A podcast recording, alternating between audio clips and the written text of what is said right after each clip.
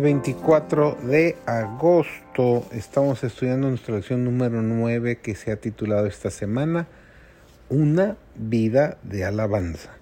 Servidor eh, David González, nuestro título de hoy es Un testimonio convincente. El carcelero había oído con asombro las oraciones y cantos de los encarcelados apóstoles. Cuando los trajeron vio sus hinchadas y sangrientas heridas y él mismo hizo asegurar sus pies en los cepos. Había esperado oír de ellos amargos gemidos e imprecaciones, pero oyó en cambio cantos de gozo y alabanza. Con estos sonidos en sus oídos el carcelero había caído en un sueño del cual fue despertado por el terremoto y el sacudimiento de las paredes de la cárcel. La severidad con que el carcelero había tratado a los apóstoles no había despertado su resentimiento. Pablo y Silas tenían el espíritu de Cristo, no el espíritu de venganza.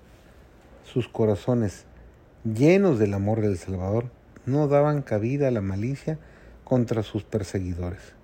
Una influencia santificadora se difundió entre los presos y todos estaban dispuestos a escuchar las verdades habladas por los apóstoles. Estaban convencidos que el Dios a quien estos hombres servían los había librado milagrosamente de sus cadenas.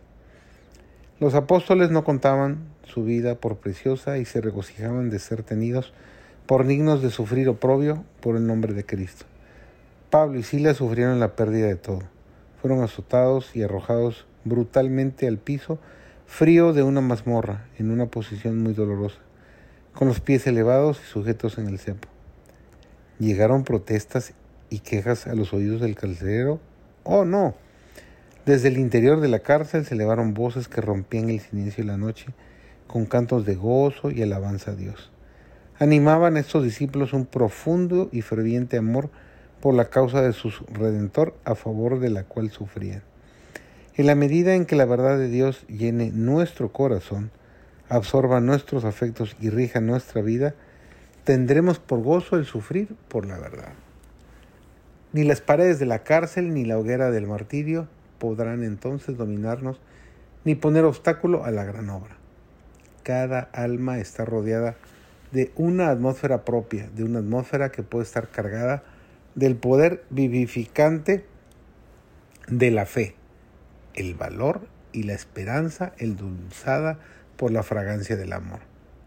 Toda persona con la cual nos relacionemos queda, consciente o inconscientemente, afectada por la atmósfera que nos rodea.